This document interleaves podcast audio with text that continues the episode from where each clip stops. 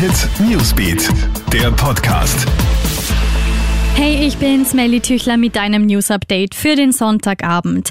Wir schauen nach Israel, denn Israel legt ordentlich Tempo vor. Als eines der ersten Länder weltweit hat Israel mit der Impfung von Teenies gegen das Coronavirus begonnen. Die ersten Jugendlichen im Alter von 16 bis 18 Jahren wurden heute geimpft.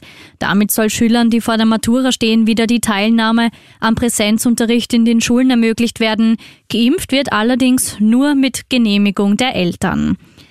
Ich bitte dich, im Kampf gegen Corona wendet sich Bundeskanzler Sebastian Kurz direkt an alle Menschen in Österreich. Auf Facebook ruft der Kanzler dazu auf, gemeinsam durchzuhalten. Nur wenn möglichst viele mitmachen, können wir durch die Krise kommen, so kurz.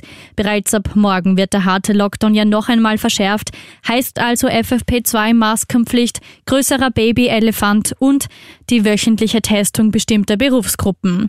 Grund für das Facebook-Posting sei die noch ansteckendere Virusmutation Situation, die ja bereits in Europa und Österreich angekommen ist. Und illegaler Welpentransport in Vorarlberg. Polizeibeamte haben beim Autobahnzollamt Hörbrand seinen durstigen und hungrigen Hundewelpen aus dem Kofferraum gerettet. Der 38-jährige rumänische Pkw-Lenker ist bereits 15 Stunden unterwegs gewesen. Bestimmungsort für den jungen Hund wäre Lustenau gewesen. Der Lenker wird nach dem Tierschutzgesetz angezeigt. Der Hundewelpe wurde ins Vorarlberger Tierschutzheim in Dornbirn gebracht. Und nach Kitzbühel, der Schweizer Beat Voits holt sich tatsächlich das Kitzdouble. Jubel also nach der zweiten Hahnenkammabfahrt auf der Streif. Hinter Voits auf Rang 2 liegt der Franzose Johann Claret und den nächsten Stockgoldplatz holt sich unser ÖSV-Ass Matthias Meyer. Der Kärntner ist als Dritter auch in der zweiten Abfahrt in Kitzbühel aufs Protest gerast.